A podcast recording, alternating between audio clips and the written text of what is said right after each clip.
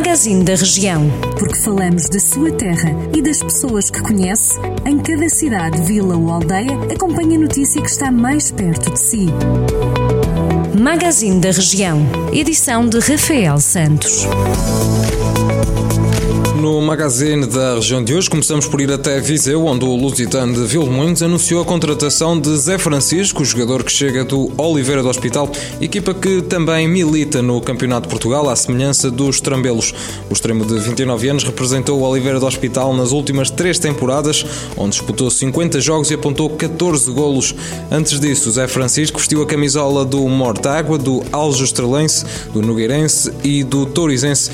Este é então o terceiro reforço dos Trambelos no mercado de transferências de inverno, isto depois da chegada de Paulo Menezes para assumir o comando técnico do Lusitano de Vilmoinhos. Já por Lamego, a requalificação do claustro do convento de Santo António de Ferreirim, um investimento superior a 157 mil euros, arranca nos próximos dias, anunciou na passada segunda-feira a Direção Regional de Cultura do Norte. A nota de imprensa da Direção Regional de Cultura do Norte, que promove a empreitada, explica que esta requalificação integra-se na Operação Valdo Varosa II e conta com o apoio do município de Lamé, que assume a contrapartida nacional, uma vez que é cofinanciada pelo Programa Operacional Norte 2020. Já por Mortágua, a Câmara Municipal já lançou a aplicação móvel Mortágua Aqui, que visa aproximar a autarquia dos municípios do Conselho. A aplicação inclui funcionalidades como agenda, notícias, notícias, contactos úteis, farmácias de serviço, meteorologia, ocorrências e pontos de interesse municipais. Além disso, também disponibiliza informações sobre o património, a gastronomia e as dormidas. Uma da outra novidade passa pela disponibilidade de um mapa que permite explorar todo o território de Mortágua com locais de interesse georreferenciados, realidade aumentada e integração com outras apps instaladas no telemóvel como o Google Maps. A aplicação está agora disponível para os sistemas Android e iOS.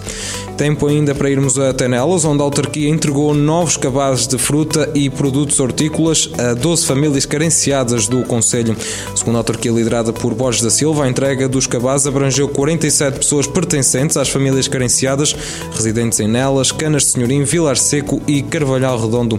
De acordo com as contas da Câmara Municipal, desde maio de 2020, os serviços sociais municipais já entregaram um total de 456 cabazes às famílias mais carenciadas do Conselho de Nelas. Pode ler estas e outras notícias em jornaldocentro.pt.